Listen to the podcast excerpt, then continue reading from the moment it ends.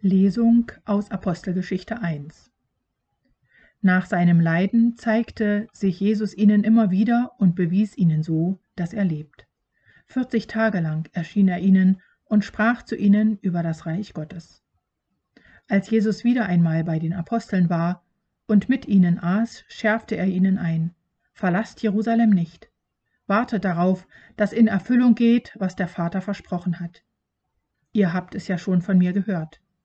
Johannes hat mit Wasser getauft, aber ihr werdet in wenigen Tagen mit dem Heiligen Geist getauft werden. Da fragten ihn die Versammelten, Herr, wirst du dann die Herrschaft Gottes in Israel wieder aufrichten? Jesus antwortete, Ihr braucht die Zeiten und Fristen nicht zu kennen. Mein Vater allein hat sie in seiner Vollmacht festgelegt. Aber wenn der Heilige Geist auf euch herabkommt, werdet ihr Kraft empfangen. Dann werdet ihr meine Zeugen sein, in Jerusalem, in ganz Judäa und Samarien und bis ans Ende der Erde.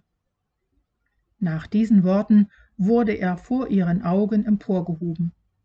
Eine Wolke nahm ihn auf und er verschwand. Die Apostel starrten wie gebannt zum Himmel und schauten ihm nach. Da standen plötzlich zwei weiß gekleidete Männer bei ihnen, die sagten, Ihr Männer aus Galiläa, was steht ihr da und schaut zum Himmel?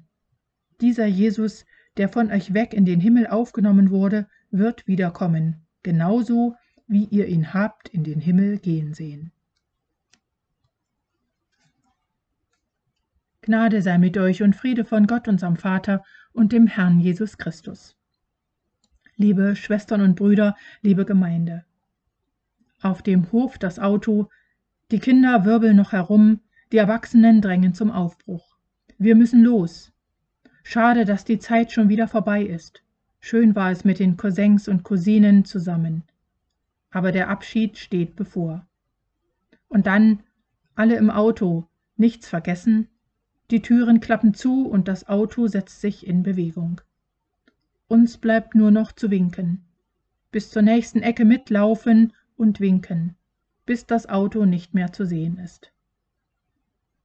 Kennen Sie diese Situation? Sicher. Jeder kennt solche Situationen.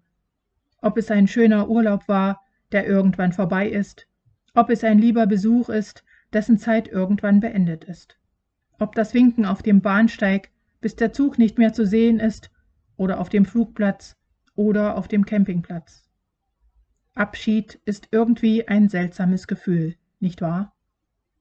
Ich kenne Menschen, denen Abschiede besonders schwer fallen. Die sind nie dabei beim Winken am Auto, die machen sich vorher aus dem Staub, weil sie Tränen fürchten oder zu großen Schmerz. Abschied. Ja, an solch einer Schwelle standen wohl die Jünger, die Männer und Frauen um Jesus, die ihm nachfolgten. Drei Jahre sind sie mit Jesus durchs Land gezogen, haben dolle Dinge erlebt mit ihm, wie er Kranke geheilt hat, Menschen sind tatsächlich gesund geworden, wie er gepredigt hat, nicht so wie die anderen, sondern mit Vollmacht, wie er mit Gott geredet hat, so vertraut, wie er mit den Menschen umgegangen ist, besonders den Armen und Ausgeschlossenen, und sogar den Kindern hat er sich zugewendet. Und wie er sie, die Jünger, angeleitet hat, wie sie es selbst ausprobiert haben und Unglaubliches erlebt haben. Es war nicht immer leicht. Manchmal hatten sie ihn auch missverstanden, wollten sich schon mal den besten Platz in seinem Reich sichern oder gar mit dem Schwert das Reich Gottes verteidigen. Jesus musste sie zurechtweisen und ihnen sagen, dass in seinem Reich andere Maßstäbe gelten. Liebe, nicht Macht. Kleine, nicht große. Die Letzten werden die Ersten sein und sowas. Aber dann, der Höhepunkt sollte es werden, mit dem Einzug in Jerusalem. Endlich würde er sein Reich aufrichten, von dem er so viel erzählte. Alle Menschen jubelten ihm zu. Und dann die große Enttäuschung. Gefangennahme, Urteil, Verspottung, Schläge und Tod. Alle Hoffnungen waren zerplatzt. Sollte das alles gewesen sein? Sie konnten es nicht fassen. Und mitten in ihrer Trauer um den Tod ihres Anführers, des Rabbis, auf den sie alle Hoffnungen gesetzt hatten, da war er wieder mitten unter ihnen, Nicht ganz so wie früher, aber er war es. Er zeigte sich ihnen, aß mit ihnen, redete mit ihnen und lehrte sie, wie er es immer tat. Und sie hatten Mühe, dies zu begreifen. Vierzig Tage brauchten sie, um dies zu verdauen und zu verstehen. Und nun Abschied. Die letzten Worte mit Jesus. Sie mussten ihn gehen lassen, ziehen lassen, sichtbar vor ihren Augen, so dass sie ihm nachsehen konnten. Abschied, ein letztes Winken, ein Hinterhersehen, so wie das Auto, das den Hof verlässt, oder der Zug, der aus dem Bahnhof fährt und immer kleiner wird.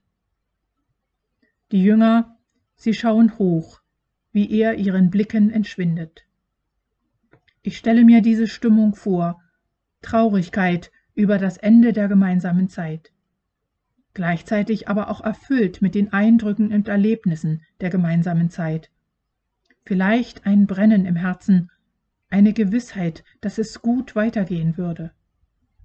Dieser Jesus hat sie nicht leer zurückgelassen, dass sie sich verlassen fühlen müssten, sondern angefüllt mit dem Gefühl tiefer Verbundenheit mit ihm, mit großer Hoffnung, freudiger Erwartung und einem großen Versprechen.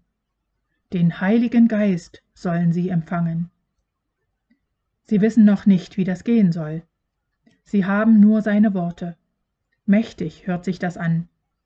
Wird dann das Reich Gottes sich zeigen, worauf sie ja gehofft haben? Und Jesus wiederkommen, mit Pauken und Trompeten, mit aller Macht und Herrlichkeit? Und auch hier ist es so, wie es immer wieder ist, sie denken allzu menschlich. Das Reich Gottes, nein, genaueres brauchen sie nicht erfahren.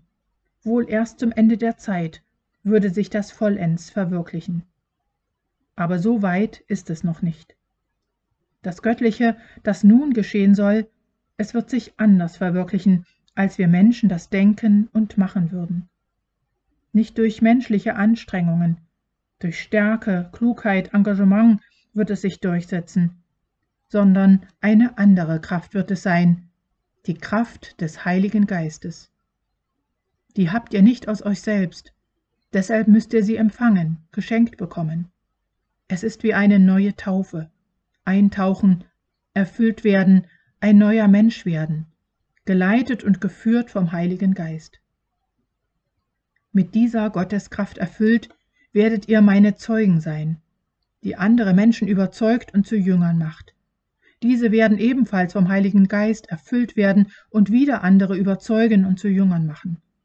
Und so wird sich das Reich Gottes ausbreiten, ohne Zwang, von Mensch zu Mensch, durch die Kraft des Heiligen Geistes, bis es über Jerusalem hinausgeht, über das ganze jüdische Land und Samarien hinaus, bis es die Grenzen der Erde erreicht, bis es eines Tages jedes Land, jedes Volk und jeden Menschen erreicht hat.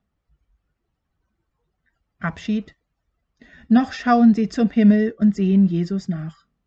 Noch kennen sie die Kraft des Heiligen Geistes nur vom Sehen. Sie haben erlebt, wie Jesus selbst in dieser Kraft gewirkt hat. Sie haben es gesehen, gehört, gespürt, waren ganz in der Nähe.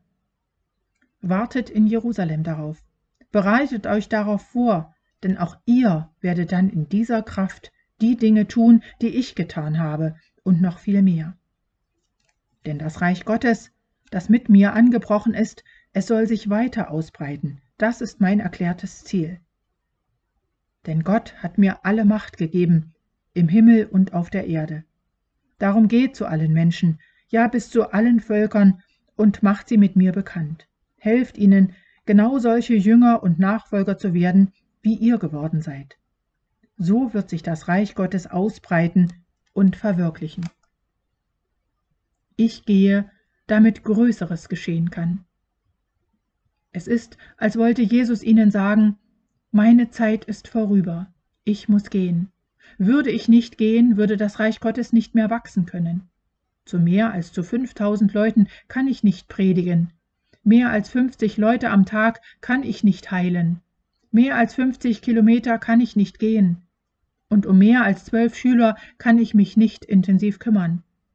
Ich habe euch gezeigt, wie es geht. Und jetzt seid ihr dran. Ich habe euch alles gesagt und gelehrt, was ihr wissen müsst. Das Übrige wird euch der Heilige Geist zeigen und lehren. Seid bereit, wartet darauf, bereitet euch innerlich darauf vor. Ihr müsst mich in der menschlichen Gestalt loslassen, damit ihr Größeres gewinnen könnt. Ich bin ja nicht weg. Ich werde durch den Heiligen Geist in euch sein. Freut euch darauf.